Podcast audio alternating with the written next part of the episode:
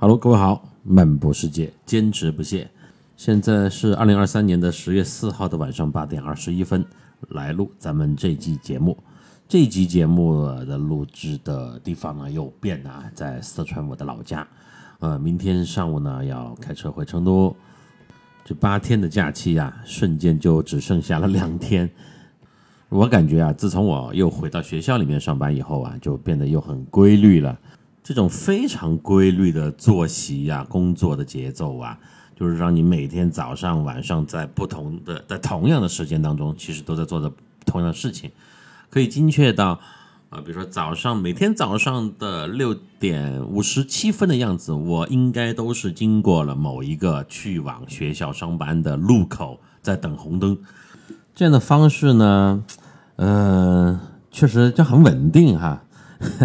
呃，不管你从各个方面来讲都很稳定，嗯，但是对于我来讲，好像你看我才回学校一年多的时间，又觉得有点无聊了，哈，嗯，缺乏那种新鲜感，或者是说一些生活的变化和刺激，呃，所以其实我从今年九月份开始吧，也在考虑根据各个形势的变化呀。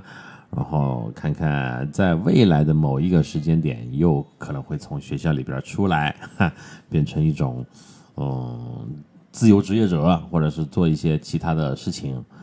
嗯，到时候再看吧。哈，现在有这么一个初步的想法。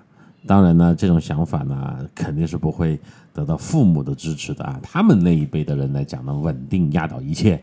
哈，尤其他又会给你讲很多大道理哈。你看我一个就是四十岁的人呢。父母永远把你当小孩，他就会觉得，你看现在这个工作的形式啊，怎么怎么样，所以你千万不能再折腾了。呃，类似的话，因为他们是在都是在体制内嘛，那一辈子，你说辛辛苦苦也好，但是呢，也算是比较稳定哈，拿着还不错的退休工资，所以也希望自己的子女呢，啊，按照他们的或者是。沿着他们的这种好像还比较可以的道路去行走，嗯，这也是一种经验主义，嗯，但是每个人都有自己的想法哈，呃，我其实要从学校里面出来很容易哈，我也没有什么后顾之忧，但唯一要考虑的一点就是现在手上带的这这个班的学生啊，你要是中间就这么放弃，不是放弃啊，就离开他们，好像确实也不是我的一个风格啊，但如果还要在。嗯，因为现在才初二嘛，我现在手上的学生，那如果说再把他们带毕业的话，还需要接近两年的时间，那我自己又能不能够，嗯，在这两年的时间当中，呃，平复自己的心情啊，不让自己有那么多的想法呢？这个其实也不得而知。人呐，他每一天的想法和心境啊，可能都是有微妙的变化的。嗯，希望就是我在这件事情上面有一个平衡点吧，哈，呃，那当然这两天，呃，最后两天假期完了以后呢，规规矩矩、老老实实先回去学校上班啊。那后面如果有一个比较大的变化呢，我也会在节目当中啊告诉大家的。也呃，感谢很多朋友对我的关心哈，长久以来的支持。好吧，来说今天的节目，嗯，云南哈。我这次严格来讲是待了三天的时间。那上一集我分享了一个叫念湖的地方嘛，第二天呢去到了大海草山，呃，今天就不详细说了啊。呃，总的来说呢，这个地方啊，我觉得还是值得去的，而且在国庆，尤其今年八天的这个假期啊，这么集中出行的火爆的这一个前提下，呃，去那儿玩的人呢，其实也不算特别多。嗯，景色很好，然后体验感也不错，也而且玩起来也不累。嗯，就是整个的这个交通也还是比较方便的。啊，当然呢，你自驾肯定是最好的，是需要从会泽的县城开车。嗯，一个多小时吧。我们那天稍稍堵了一下，用了两个小时。嗯，就一个小时，正常情况下就可以到达那个景区的停车场，然后买票坐他的摆渡车，啊，进到那个核心的那个观景的那一块啊。啊，我印象最深刻的是那一块的羊肉太好吃了啊！我在那儿吃了好多羊肉串，三块钱一串，也不贵。但那边的羊啊，真的是高原的羊肉。它这个肉质啊，这这这这完全是跟我们在城市里面吃的是不一样的。然后你说只要不是玩的很深入哈，在那个观景台呀、草原呐，有一个瞭望台呀，啊那一块玩的话，大半天的时间完全是够的哈。所以这个大海草山呢，也推荐给呃去云南游玩的朋友啊。它是一个确实还算是很小众的地方，但是呢。嗯，还不错。好，我们今天必须得回到我们的这个意大利了啊，意下如何？哎呀，这个玩了几天，你看今天星期几我都忘了，周三哈，呃，都忘了上一集聊到哪儿了，我得看一下上一集的这个题目。呃啊，对啊，上一集我们聊了一个《聊斋》，啊，停车楼惊魂，哎，有朋友。呃，给我留言说，哎呀，好久没有听到这样的情节了哈，不错，呃，Frank，你继续多来点这种刺激性的东西。嗯，关于这样的经历啊，我再次说明一下，那首先都是我自己个人真实的经历哈，可遇而不可求。嗯，包括啊，呃，这次的国庆，我看好多朋友也在那个《四国奇遇》这个微信读书的那个电子书下面给我留言评价。啊，也是提到了，读起来很有代入感啊。其实我想说，不管是诡异的经历、特殊的经历，路上遇到那些事情，那都是真实发生的。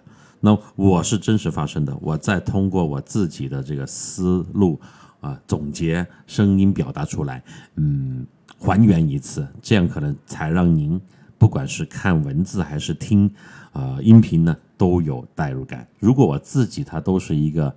编的东西啊，完全虚构的话，我想这种代入感和让你身临其境的这种状态，它是达不到的，因为虚假的东西它始终是虚假的。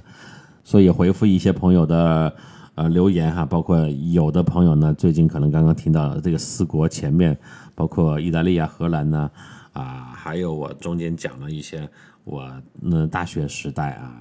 的一些，包括去云南的这个什么蝴蝶泉那边的一些恐怖的经历，好吧？再次声明，这些经历都是真实的、有效的，都不是瞎编的。所以这样的事情其实让我更加怎么说，胆子越来越大啊！而且对有一些超自然的灵异的现象呢，也慢慢的免疫了，只是觉得它好玩儿，然后呢，呃，通过这样的方式再呃讲述出来。也希望在国庆假期听到上一集那个停车楼惊魂后面那一段的朋友们呢，不要破坏你度假的好心情啊！不要被吓着了。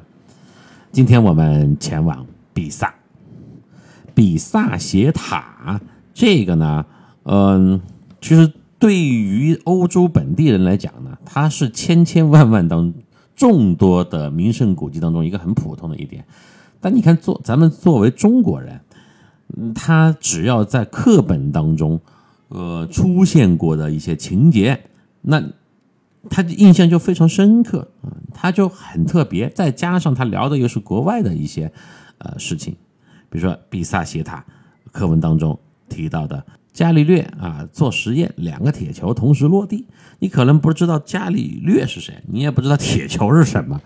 但是比萨斜塔同时落地这几个关键词啊，你一定是印象很深刻的。那说明咱们啊，中国的朋友们呀，在上小学、初中的时候学习都是很认真的哈。啊，也有可能就是老师他不停的去强化一个东西，那时间长了，这个东西就在你的这个记忆当中会留下非常深刻和久远的印记。那我们那天从。呃，佛罗伦萨出来哈，真的是依依不舍的离开了，待了三天的佛罗伦萨，啊，一路向西开了一个多小时，就到达了比萨。比萨斜塔其实它所在的地方啊是比萨市，这个比萨市呢还是同属于，就是跟佛罗伦萨一样属于啊托斯卡纳大区，所以它离佛罗伦萨也很近嘛，就是九十多公里。而比萨斜塔就是这个比萨是唯一且最重大的一个景点啊，它太有名了。嗯，它呢其实是一个钟楼啊。你看我们在一路上见到的很多教堂，呃，它都必须得有一个钟楼。只是这些钟楼有的是方形的建筑，比如那个圣母百花大教堂，佛伦萨那个，它就是一个立方体，而这个呢是一个圆的。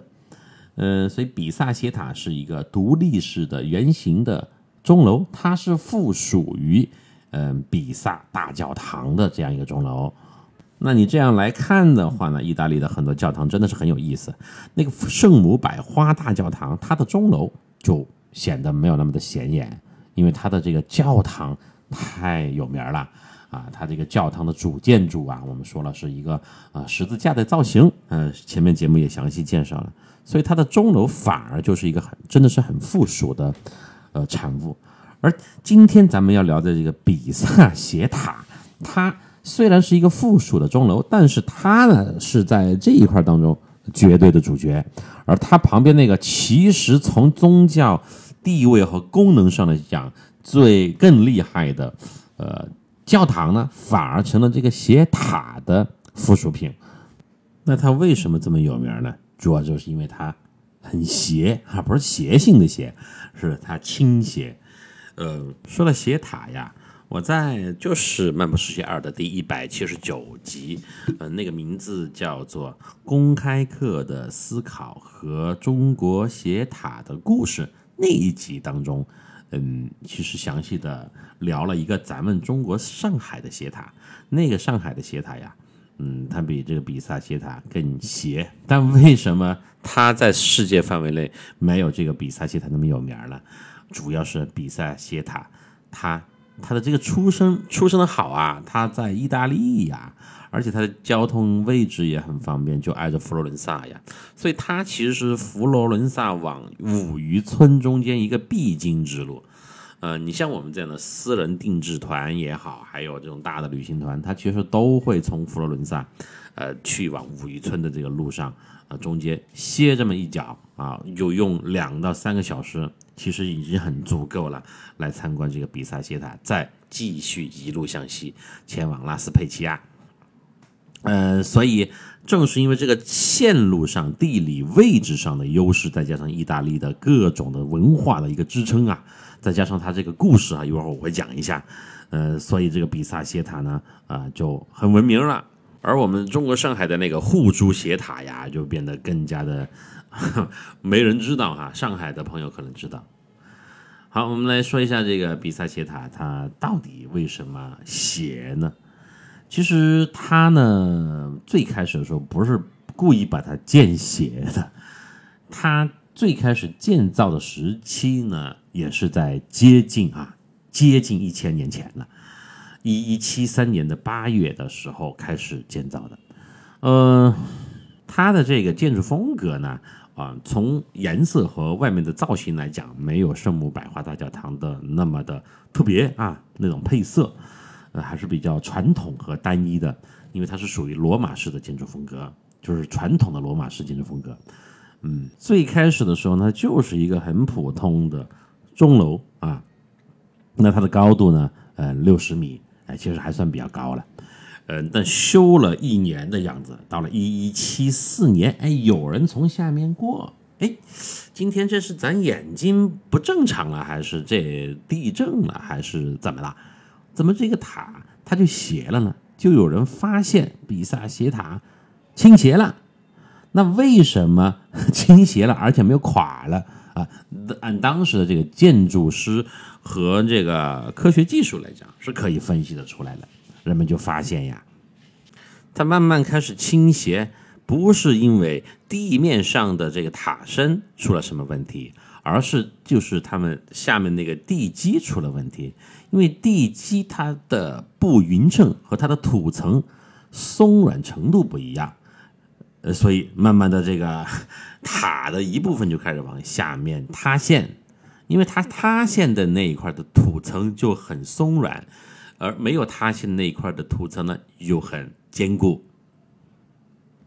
那但是它为什么没有倒下来呢？是因为它塌下去的那个松软的土层下面又有一层这个坚固的岩石，就像是两块面包当中加的那个三明治啊。那上下的两片面包因为放了很久，就变得很坚硬了啊，像石块一样的硬。但是中间的那个黄油啊。还是很松软，所以就像这个三明治上面放了一个很重的杯子，而那个杯子它只是压扁了中间的那一片黄油，而最下面它的那个面包片还是足以把它支撑的不倒的。大概就是这么一个不恰当的比喻哈。还有一个呃科学的探测的说明啊，也很有意思啊，就又联系到了地质的变迁这一个点哈。就最开始的是那个钟楼，呃，建造在了古代的海岸的边缘，因此呢，土质在建造时的时候已经被海水沙化侵蚀了，所以也开始下沉。那这个就更好理解了，就是这个塔的下面那个底座的原面积啊，有一半是在当时的海岸上面，有一半呢是在呃海水的 中间。那当然，它就会向海水那边倾斜。因为我们看比萨的这个地图，在意大利的位置就能明白，它其实离海边啊还是不远的距离的，都是在意大利的西部，它不是属于意大利的内陆地区。那这样一切就都好解释了，嗯，那么修了几年以后啊，都修到第四层了，呃，就越来越不对劲儿了，因为这个塔楼的塔身呢，从肉眼可见的角度就已经被发现明显的偏向了东南方，这时候就不能再修了，大家都担心这个塔楼会倒下来，工程呢就因此暂停。到了一二三一年啊，又隔了几年。你看，意大利人真的修个东西就也不怕麻烦哈，也不着急，反正就慢慢等呗。就像咱们上集里提到那个圣母百花大教堂一样哈，你看画就是那个穹顶都花了多长时间。同样，这个比萨的钟楼啊、斜塔呀也是一样的。到了这个一二三一年的时候，呃，工程继续，那不能不修了呀。这个时候就使用了另外一种新的材质——大理石。因为大理石它很重嘛，那建造者呢就开始采取各种的措施，想要把这个倾斜的角度给搬回来，就是呃，在这个塔的内部把那个塌陷倾斜的那一个方向下面多填塞一些大理石，把这个塔身给弄回来。因为这个大理石特别的抗压嘛啊。好，又过了几十年啊，注意不是几年，又过了四十多年，就开始又修到第七层。你看，他从这个第四层发现问题到修到第七层，这中间一共就经历了接近一百年。这咱在咱中国不得急死吗？你这一个工程拖了一百年，我向谁去收这个 建筑的款项啊？我去这个老板的墓碑前给他烧纸讨要款项吗？所以，其实我一直在聊意大利的建筑的时候，吸引我的除了这些建筑它本身的魅力之外，它背后这个故事，还有它这个历史上的这些呃起起伏伏、停停走走的这些修建的呃细节呀，才是最有意思的点。好，到了一二七八年修到第七层的时候，这个塔身呢就不再成直线了，又变成了凹形。就本来开始用大理石修正修正，看上去就慢慢的要扶直了，啊，然后呢，又变成这个开始向下塌陷了。为什么？因为大理石用的太多了，整个塔身就往地面嗯陷进去了，就好像就一楼就变成了地下室。那这可不行啊！你本来修个十层，你最后完工的时候只剩一层在地面上。我修了个平房啊，搞了一百多年。那这个时候呢，又再次停工了。这一停工又过了 二十年，然后呢，就有建筑师开始测量，他妈这不行啊！最开始直的变成了斜的，现在又给我陷到地下去了。我们必须得测一下这玩意儿到底怎么弄啊！要修就接着修，不修的话就算球了。后来一测量，发现问题了。就在一二七八年开始用大理石进行纠偏的时候，矫枉过正。我们经常说这个词儿哈，本来是向呃，就是最开始第三层建造结束的时候是向北倾斜，大概有四分之一度，但到了这个纠偏过度大理石出现的时候呢，第七层完工的时候反而向南倾斜了零点六度，那这玩意儿就搞标了呀。呃，时间又到了一三六零年哈，反正他们就当时因为技术的原因嘛，就没有边修边去测量那个角度，就反正按照这个节奏修下去。到了一三六零年建造建造这个顶层的呃那一层的时候，向南边已经倾斜了一点六度。这个时候我们一算时间，过了这么长的时间了，呃，然后工人建筑是换了一批又一批了。他们最开始本意是想要把这个斜塔给搬回来，就是我们现在很多朋友们就弯了，以他的这个爸爸妈妈想把它搬回来，但是搬不回来了呀，他已经弯了，他不可能再直回来了啊，当然也有可能直回来的，但这个斜塔就不可能了呀。修着修着，大家觉得，哎，你看它这个也没倒啊，几百年过去了，对吧？你看这个经过了各种的自然的一个风暴啊，嗯，这个风吹雨淋啊，都还是这么斜着的，干脆算了吧，就让它斜着。所以时间来到了一三六零年啊，两百多年过去了，当时的那批工程师啊，说的是咱们再做最后一次修正，能搬正就搬直，搬不直就让它弯着吧，就让它斜着吧。那结果自然而然是搬不直，那就只能就这样吧。呃，顶层反正也修完了哈，咱们把外装修搞一搞就完工吧。反正它也没倒。好，又过了五百年，朋友们，真的意大利的历史啊，这个年就好像我们的天这么的快哈。又过了五百年，呃，比萨周围的呃开始其他的地方开始修东西了啊，建筑物越来越多，人口也越来越密集。呃，就发现一次其他的工程就加速了，导致了比萨斜塔的突然倾斜。呃，本来这玩意儿都还可以的，这么几百年，人家都都已经适应了。但这一次的其他工程的这个进行呢，就让它变得好像这一次不行，必须要倒下来了。那这个时候呢，啊，又出了一个建筑师，他们那边建筑师真的是意大利的满大街都建筑师哈。从古至今都是一样，叫做 Alessandro 啊，阿里桑德罗，他我必须要出手了啊，我必须把这个塔至少让它不倒下来吧，这都这么多年的玩意儿了，然后就在那个塔座下面的四周开始挖地基，我要想办法把它弄回来啊，但这一次挖地基的行为反而就让情况变得更加糟糕了，他。不但没有让这个倾斜的塔身呢，呃，把它回正，反而就挖裂了什么？挖裂了这个管道，地下水就涌了进来。那你像地下水一涌进来的话呢，这个倾斜的角度就会更大啊，因为水这个冲巨大的冲击力呀，就去撞击那个塔的本来就并不坚固和正直的地基。那这一次勘察的行为啊。又让塔倾斜了二十厘米，你看他是不是干了一件特别搞笑的事儿？因为前面他没有挖这个地基之前的两百六十七年的倾斜的这个总的距离呀，不不过五厘米，但他这么一搞啊，就搞了二十厘米。亚历桑德罗呀，一看情况不妙，算了，跑吧，老子不背这个锅啊！本来是一片好意。呃，所以这个一八三八年的工程结束以后啊，这个比萨斜塔的加速的这个加速的倾斜啊，又持续了几年，然后意大利啊，时间根本不是算个事儿嘛，又趋于平稳，然后呢，减少到了每年只倾斜零点一厘米，嗯，但是经过这么长时间的啊一个过程哈，塔身已经偏离它的自然的姿态，已经五米多啦。啊，到现在为止哈，嗯，到一九九三年测量的时候，已经达到了五点四米。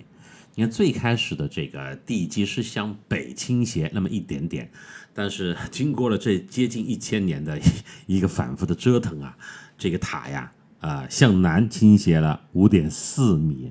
所以这座塔真的是怎么说呢？历尽了沧桑啊，而且屹立不倒。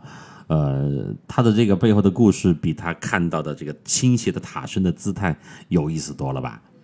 那到了现代哈，那技术科学各方面更发达了，嗯，反正意大利人呢就对这个比萨斜塔没有从来没有放手过哈。我觉得这个意大利人总有一天要把这塔呀彻底的玩没、玩玩倒。嗯，我们这次去都还看到那个斜塔，包括大教堂的四周哈，还搭了一些呃脚手架，又要进行什么修复呀、加固之类的工作。反正到目前最新的一个数据就是今年的二零二三年的八月份呢，比萨斜塔 又开始被扶正啊，扶正了四十六厘米。你看到现在为止，意大利人从来没有放弃过扶正它的这么一个 梦想哈。它应该是一种乐趣还是什么样？我也不知道。所以现在它这个倾斜度已经恢复到了十九世纪初的水平，比它最严重的那个五点四米呀，已经好了很多了。但是我又在想，你这个斜塔本来就是以斜而闻名嘛，你要是完全把它扶正了，你就没意思了呀，那就跟其他塔一样了嘛。哎，但是那个时候肯定又有一个很大的卖点。比萨斜塔被扳直了，你看就这样一个点，是不是有很多回头客呀？那那些曾经去过看过斜塔的斜的这些游客们，肯定必须再去一趟比萨，看一下被扶正了的呃不斜的塔。这一段啊，完全是我自己脑洞大开。好了，关于这个比萨斜塔的历史啊，我就介绍到这儿，已经花了这么长的时间了。呃，关于我们了解比萨斜塔的这个最开始的一个渠道，就是伽利略，你是年轻时候的伽利略在那上面做实验，就是那个著名的自由落体实验呐。但是我跟你们说，你看咱们的课本也好啊，历史上的一些记载也好，对于这件事情本身也是有争议的，就是有人一直反对这段历史。就是他们说伽利略是否真的在比萨斜塔上做过自由裸体实验？自由落体不是自由裸体，这怎么呢？啊，这这个历史上是有不同的看法的呀。那万一它是假的呢？当时它只是一种说法，没有留下影像的证据呀。而且还有一种记载，就是在一六一二年的时候，还有另外一位呃高人也在比萨斜塔上做过这样的些实验。但是，他是为了反驳伽利略的这个两个铁球同时落地来做的这个实验呢，是为了怼而怼啊！说的是哈，呃，这段历史上面呃记载的是，他当时放的两个球并没有同时到达地面，所以你看，这个历史上任何时代都有这样为了怼你而存在的人。我觉得这个其实已经并不重要了，因为伽利略他。呃，放铁球的扔铁球的那个时候的，呃，倾斜角度跟后面这个怼他的人放铁球的倾斜角度可能是不一样的。那这个细微的差别就会导致两个铁球是否同时落地的结果。嗯，你现在要是想在这个铁球 在这个塔上去丢两个铁球下来，看看是不是同时落地，难度是很大的，因为你进去的时候就要看你身上带没带铁球。而且那个塔顶上面啊，你要是想要扔两个铁球，是很不方便的啊！不信你自己去试一下。我们到了以后呢，就在比萨斜塔的这个景区外面有一条啊马路，马路对面有一个停车场。那把车停好呢，走过来参观铁塔啊斜塔。这个景区它是免费的哈，上塔是要给钱，但是你参观这个教堂区呀，那斜塔的外部啊，它是不收钱的。呃，我们进到这个教堂区之前呀，外面有一大片卖小商品的地方，全是那种帐篷类似的，呃，搭起来的小商铺，里面摆满、挂满了各式各样的意大利的啊旅游纪念品啊，在我们在全世界一样都可以看到的啊，冰箱贴呀、帽子呀、扇子呀、T 恤呀。嗯，盘子呀，就是各种小的手工艺品啊，那，上面当然都印着意大利的那些呃非常有代表性的建筑啊。那么最多的就是比萨当地的这个斜塔的一个图案。嗯，我随手哈就拿了一个。拿了一顶帽子还是什么？我一看他那个标签 m a d e in China”，哈，多半是来自于中国的义乌那边啊。因为中国跟意大利本身呃关系一直都很好啊，之前一直都很好啊，尤其以什么“一带一带一路”啊，这这这些政策，所以太多的旅游方面的小商品都是来自于咱们中国的。我们呢一路也没买这些东西啊，包括团友们都没买。这回去到成都的荷花池批发，那得多方便是吧？你到这里来，这主要是贵呀，这玩意儿。你一个冰箱贴卖三四欧元啊，很小的一个啊，三十块钱人民币，有必要吗？但是我现在每次在家里边开冰箱的时候，看到我这个冰箱门上面满满的一面的这个世界各地的啊冰箱贴，我还是有一种成就感的。管它到底是不是 Made in China 啊，至少是当时的那一段旅途的回忆嘛。好，进到这个园区以后啊，每个人只做一件事情，拍照。这个比萨这一块拍照真是很美呀，你看。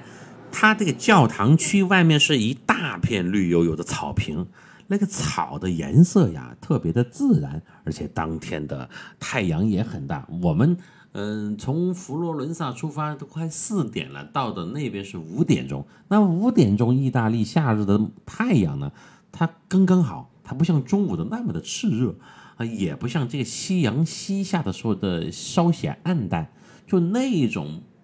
嗯，不是很强烈，但是也不是很温柔的，刚好的阳光打在这个草坪上面，再加上这个草坪的尽头延伸出去就是呃白色的大理石的教堂啊，还有斜塔呀，就白跟绿在这样的阳光的映射下显得特别的和谐，而且那草坪就让人一看就像一块很舒服柔软的床垫。所有的人都躺在那个草坪上面进行拍照啊！最开始躺下的是小张，然后何医生他那庞大的身躯，咔嚓躺在这个草坪上呢，我感觉那草坪都陷下去一大块儿。然后老杨、刘姐、胡姐、陈姐、Nancy，无一不在这个草坪这一块儿，就各种姿态的拍照啊，各种妩媚。啊，雄壮有力，略显牙尖，各种造型都有啊，包括我哈，我我还去，他们给我设计了一个姿势，让你我拥抱那个，呃，大教堂那个造型啊，算了，我我就那照片太丑了，我还是不方便放出来，呃，主要是我太丑了哈。然后我观察他们的表情啊，就本来。从佛罗伦萨出来，一路在车上都还在这个聊啊，佛罗伦萨太棒了，还要再来，哎，嗯，还有很多可以去探寻的地方，就依依不舍的对佛罗伦萨。来到这个比萨，看到这个完全又有点不一样的场景，大家又陷入了另外一种全新的新鲜感。这就是旅途的一一种魔力哈！你在进行时空转换的过程当中，你的人的体感。你的这个听觉、视觉的冲击会不一样，你的身体可能很疲惫，但是你的大脑啊一直很兴奋。我看他们这个表情这么放松的、这么开心的拍照啊，我也很开心啊！啊，我说来你们摆造型吧，我给你们拍哈。然后草坪这一块拍完以后就往前走，呃，它这个草坪的旁边有一条直路，这个直路再走个几百米吧，就到达核心的斜塔。的那个区域了，那在这条路上最著名的、必须要做的，每个游客必须要做的就是，你去玩弄那个拍那个玩弄斜塔的造型。怎么叫玩弄呢？嗯，我不知道大家去过乐山大佛没有？我记得我六岁还是七岁去乐山大佛的时候，那时候还不到九零年吧，就有一种照相技术。哎，就你的这个手啊，举起来，然后手指呢，呃，你的拇指跟你的其他四个手指呈弯曲状，做一个捏的动作。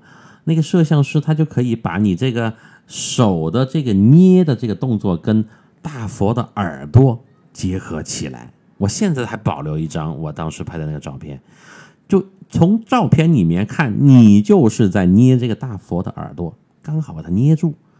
现在想起来，这是多么的不敬啊！这大佛那谁呀？你去捏他耳朵，你他妈不想活了吗？啊！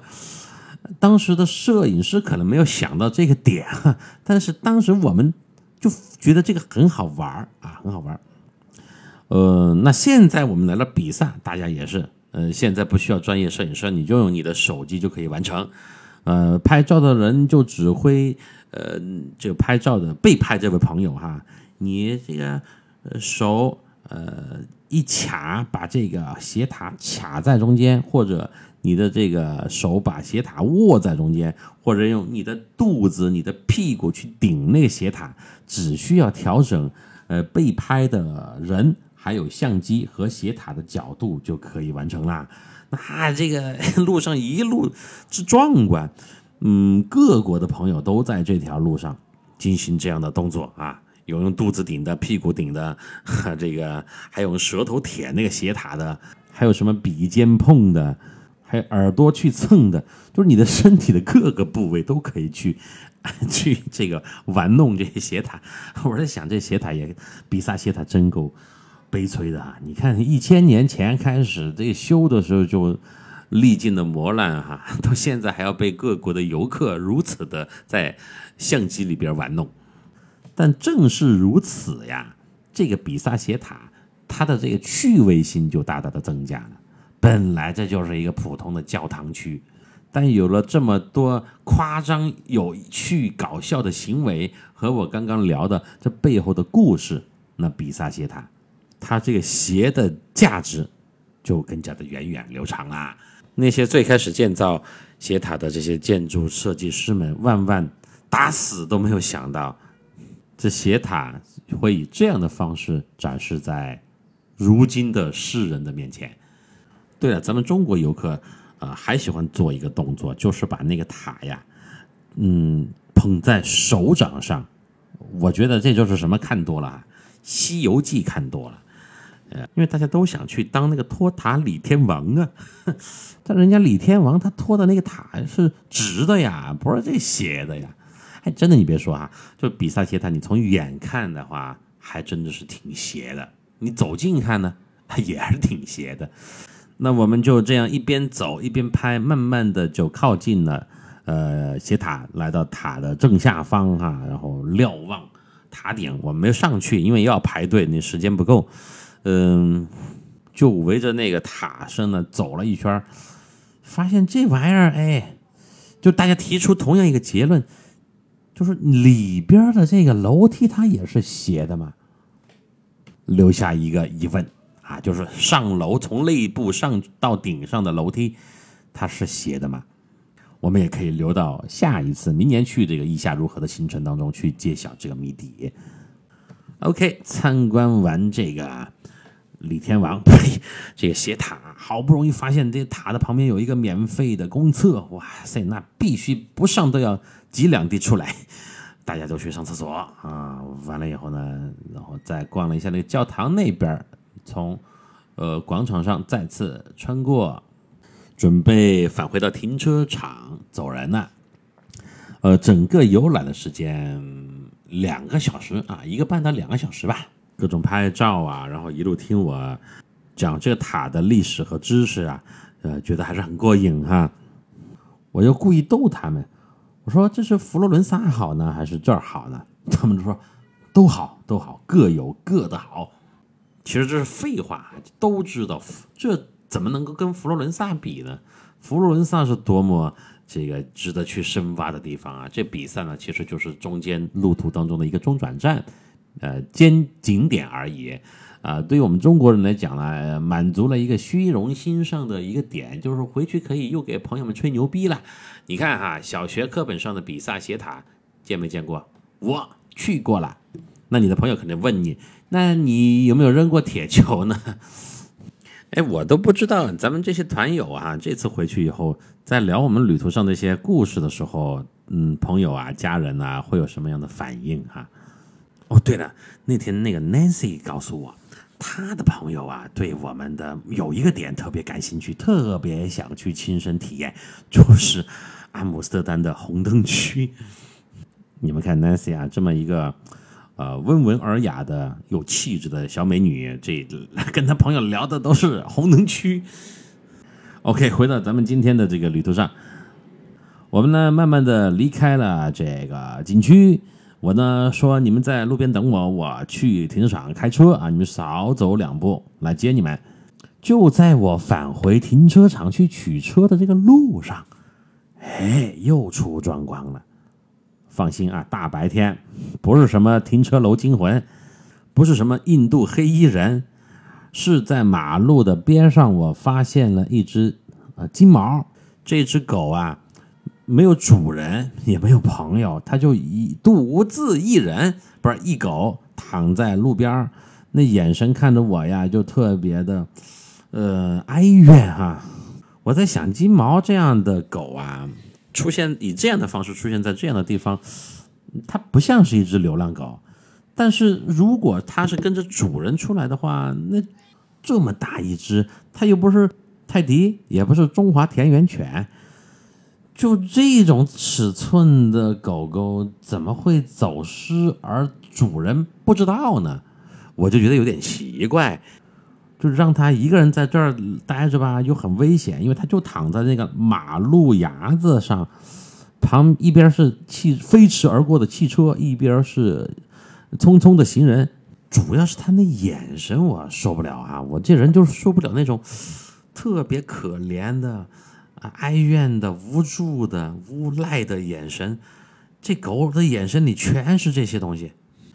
呃，因为我在很多年前也养过狗哈，对于狗啊是也是有很强烈的一种情感的哈。包括你看我在路上什么肉都吃，但唯独我是不吃狗肉的，你下不了嘴。你看去那个贵州、广西那边啊，他们特别喜欢吃狗肉，我都从来呃不去碰的哈。那这次这个金毛，国外的金毛，这朋友怎么办呢？呃，我不能袖手旁观吧，但是也不能把他带上车吧。咱们这 一个车四个人，挺合适的。我我把你请到咱车上去啊，或者请到何医生的车上去，那团友们肯定是会有意见的。哎，但是如果是我自己跟纯粹的家人的朋友，或者我自己一个人开车遇到这样的情况呢，我可能会带他一段啊，或者至少我会。就是在车上照顾他一段时间，但这次确实不行。那我又不可能就让他一个人在那儿哈，我确实做不到。我就怎么着？你们猜？我打了电话报警，我就在旁边不是有个小卖部嘛，超市嘛，我就找那个超市老板，我说你帮我叫一下警察吧。我说这有只狗，我觉得躺在这儿很危险，所以你们能不能处理一下？那老板呢？这英语也不是很好，我就直接把他从店里边拖出来，我就指给他看，我说这 dog dog no home no food no friends，就大概这么简单跟他说吧。然后我说 police 啊 help，哎，你看英语单词儿，蹦几个单词儿，人家听懂了啊，明白了，去帮忙找个警察来这照看一下这个狗狗。老板还是挺热心的，马上就打了电话，没想到。就在他这个店面的呃斜对面吧，几十米的地方就有一个派出所，还是反正就是警就是警察站类似的地方啊。不到一分钟，一名警察就走了过来。我看我也不认识他们，那到底算是交警啊，还是什么城管呀？嗯，什么特警啊，还是巡警啊？反正就是一个穿着制服的呃一个大哥啊走过来了。就我怎么了？我说你看这 又来了啊！我说，dog no food no friends no home help。哎，警察听明白了啊！这警察英语挺好的，他说啊没问题，那我先把他牵到我办公室吧，然后晚上我再啊怎么操作一下，大概就是说什么发个广告啊，电台啊、电视里面播一播呀，实在不行呢就把他呃送到那个动物救助站啊。你放心吧，他跟你说啊，谢谢你哈，嗯，Chinese friend，哎。你看这一次反而该我吃惊了。我说你怎么一眼就看出来我是 Chinese friend？你没有说我是 Japanese 或者是这个什么 friend 呢？这大叔啊也是一个很耿直的人。他说啊，Chinese friend，very friendly，very friendly，like you。我操，你这挺懂行啊！我真的还是挺吃惊的，因为在国外一次性能够猜出我们像我啊是中国人的。还是不多啊！你之前去希腊的时候，有人说我是菲律宾的、印度尼西亚的，因为那一次确实晒得太黑了，加上我这个气质啊，特别的东南亚。好了，不扯远了，反正我呢也是很感谢这位呃老板呃，还有这个警察的大哥，呃，那么这个金毛啊也是很温顺，被这个警察大哥呢牵走了以后呢，我也放心了，然后去开车接上了我的团友们，继续一路向西前往拉斯佩齐亚，啊，就是五渔村。那五渔村呢，哈也是特别的有聊头，我们就放在下一集给大家分享啦。首先，我们到达武夷村的那个晚上就特别的迷幻，特别的迷人呐。